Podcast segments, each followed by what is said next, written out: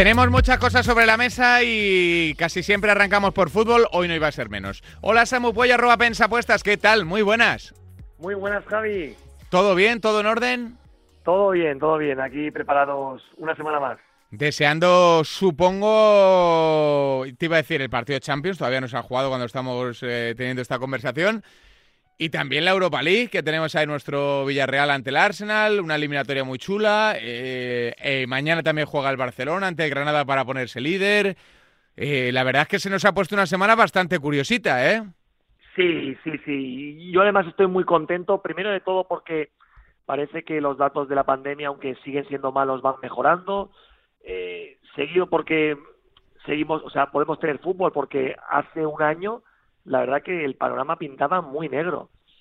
Y tercero también porque se acerca el final de temporada que a nosotros particularmente nos apasiona. Nos apasiona la lucha por el título en primera, la lucha por Europa, la lucha por evitar el descenso, el ascenso de segunda, el final de temporada en segunda y en tercera. La verdad es que estamos emocionados eh, porque son jornadas que nos encantan, eh, jornadas de transistores, de ver este equipo, de ver el otro, que ahora marca este, Em, la semana pasada ya fue apasionante y esta creemos que no lo va a ser menos, además con esas semis de Champions que se presentan súper emocionantes. Desde luego, la ida y la vuelta. Así que vamos a meterle mano a vuestras previsiones. ¿Por dónde quieres ir? ¿Dónde quieres centrarte, Samu? Pues esta semana lo que haremos será dejar una recomendación de segunda división y luego les dejaremos a los oyentes en varias pinceladas de por dónde puede ir la jornada de segunda B para que se hagan una idea, porque quizá cuando escuchen el programa las cuotas ya están un poco caídas. Sí, sí, sin valor, pero vamos a dar eh, una serie de recomendaciones por si eh, se produce lo contrario a lo que pensamos para que lo puedan aprovechar. Si quieres empezamos por la de segunda. Sí, venga, dale al fútbol de plata español. La segunda es, la de segunda, mejor dicho, es la victoria de la Almería contra el Real Oviedo. El que quiera ser algo más conservador, pues puede combinar el DNB, el empate de vuestra no Y es que el Almería es un equipo que mm, sí que es verdad que está en la tercera posición, pero cuidado, porque lleva cuatro partidos sin ganar, tuvo polémicas arbitrales, creo que ha sido un equipo un poco maltratado por el colectivo arbitral, aunque esta semana en Anduba eh, le beneficiarán un poco. Pero bueno, em, eh, aparte de arbitrajes mejores o peores, el Almería es un equipo hecho por y para el ascenso. Ahora mismo tiene a seis puntos el Mallorca. Mm, no es fácil que lo alcance, pero tampoco es imposible. Pero ojo porque si se sigue durmiendo, el Girona ya está a siete puntos solo y es el equipo que está fuera de los playoffs. Así que bien haría la Almería en empezar a espabilar como mínimo para mantener esa tercera plaza que eh, le daría derecho a superar la eliminatoria en caso de empate.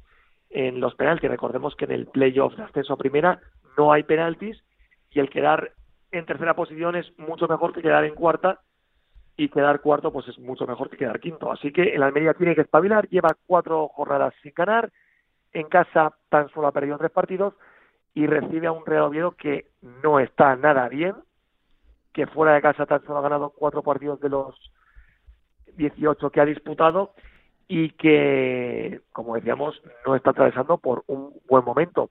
De hecho, el Oviedo de los últimos nueve partidos solo ha ganado uno y fue en el derby, en el Molinón, 0-1. sí, señor, el, resto, nada. O sea, no ha ganado ni a Girona, ni a Las Palmas, ni a Castellón, ni al Corcón, ni a la Ponce. Es decir, estamos hablando de equipos que tampoco son de la parte alta lo cual nos indica que el Oviedo no está por su mejor momento. Y el Almería que está muy necesitado y que ya le ganó la ida creemos que se tiene que llevar los tres puntos. Así que nos quedamos con esa victoria del Almería ante el Real Oviedo. Pues aquí la apuntamos, ese triunfo del equipo de Rubi, ex de José Gómez, que ha sido la última víctima del proyecto faraónico de la Almería, que tiene muy buenos jugadores, muchísimo talento, pero también tiene poca paciencia, que es lo que tienen los jeques. Que, No tan poca como, como en Lugo, pero... Bueno, claro, es que hablamos de jeques, pero claro, es que los hay en todos lados, ¿sabes? Sí, sí, eh, lo, de, lo del Lugo eh, para comer aparte también. Ya, sí, sí. Ahí hubo mucho dinero ¿eh? ¿eh? en el proyecto. En el proyecto inaugural luego se abandonó y ahora el dinero está en apostar en contra, porque es una caída libre eh, absoluta. en fin. Lo cual demuestra que aparte de dinero se necesitan mentes que piensen y que dirijan bien porque si no el barco al final no, no acaba llegando a puerto. Eso es, eso es. Eh, a ver, eh, Samu, que nos quedaban recomendaciones de segunda B por si se ponían a tiro, hablábamos al principio. Sí, como son unas cuantas, em, haremos un análisis muy rápido, pero todas tienen el mismo denominador, que es em, partidos en los que se van a enfrentar equipos que se juegan la vida contra equipos que no se juegan absolutamente nada. En estas últimas jornadas, quizá eh, algún oyente puede ver cuotas muy descompensadas eh, de equipos que igual se llevan siete puntos y el favorito se paga 1.20 y puede decir, ostras, eh, quizá le puedo meter al X2, pero cuidado, porque los equipos que no se juegan nada muchas veces están ya con la mente puesta en la playa, así que nosotros nunca vamos a apostar por un equipo que no se juegue nada en estas jornadas. Mm. Así que es una recomendación que me parece muy interesante y que hay que tener en cuenta. Luego, evidentemente, no todos los favoritos van a ganar. Al final juegan 11 contra 11 y es fútbol, puede pasar de todo. Pero bueno, empezamos. En el grupo 1 está la victoria del Deport contra el Langreo. El Deport se juega al ascenso. Eh, recordemos que ya no puede subir a la Liga Smartbank, pero sí que puede subir a la primera RFF.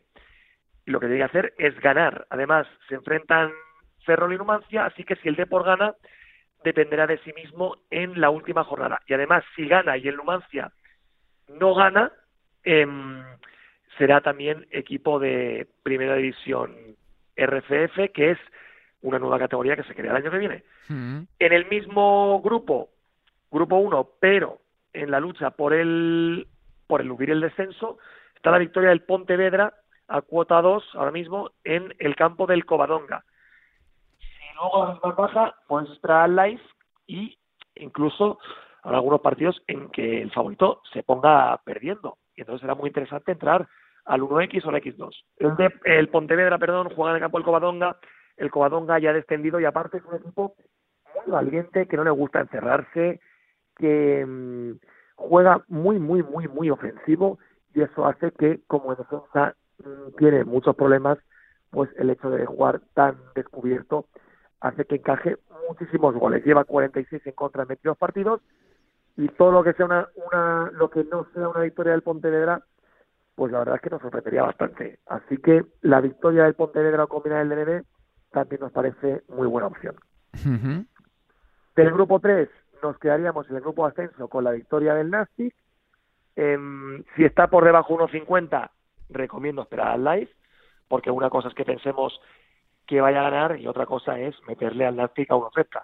Em, entonces, todo lo que sea por encima de 1.50, meterle la victoria al Nastic o al menos 0.75 eh, nos parece también una gran opción. Juega contra Alcoyano, un equipo que de los seis del grupo de ascenso del grupo 3 nos parecía el más flojo y de hecho así se ha confirmado. El Alcoyano lo ha perdido todo, ya no se juega nada por lo que me comentan, esta temporada está pensando ya la temporada que viene, así que el Nastic con el proyecto que tiene em, tendría que ganar sí o sí. Del grupo 4, em, nos parece interesante combinar los 1X, es decir, la victoria o el empate de Algeciras y San Fernando, y cuidado porque si empiezan perdiendo puede ser también muy buena opción el 1X, porque se enfrentan a UCAM y Linares que no se juegan nada. Ya se han clasificado para la lucha para la Liga Smartbank, así que quizá roten un poco, quizá haya habido un poquito de celebración, así que eh, no creemos que Algeciras y San Fernando pierdan. Y por último, en el grupo 5, nos vamos a quedar con la victoria de nuestros amigos del Rayo Majadahonda, que esta semana nos dieron un alegrón empatando en el minuto 96 en el Romano José Fausto de Merida, un partido que nos dio un acierto en el premium, ese empate con el gol de Maui, y esta semana eh, tienen que ganar sí o sí, porque em, están en la segunda fase, en el subgrupo B, y solo suben a la primera división de la federación los dos primeros. Ahora mismo el Rayo marcha tercero, pero Baleares y Villanovense se enfrentan entre sí. Eso quiere decir que si el Rayo Majadahonda gana, dependerá de sí mismo para subir en la última jornada. Recibe al Don Benito, equipo extremeño que no se juega absolutamente nada y que fuera de casa tan solo ha ganado un partido de los 11 que ha disputado, así que todo lo que no sea una victoria en Majadahonda nos sorprendería muy mucho, así que bueno, nos quedamos con estas recomendaciones y repito, si alguno ve que las cuotas están muy bajas, por debajo de 1.50, que se espera el live, Eso es. porque seguro que suben, en el minuto 10 está claro que todos no van a ir ganando y es más que probable que alguno de ellos empiece perdiendo y así poder hacer la doble oportunidad a su favor. Pues eh, Samu, nos quedamos con esa lista de partidos que ves más que posibles en esa trascendental jornada en el fútbol de bronce. Samu Puello, arroba Pens Apuestas, muchas gracias por estar aquí con nosotros. Un abrazo grande. Un abrazo Javi y muchas gracias a vosotros.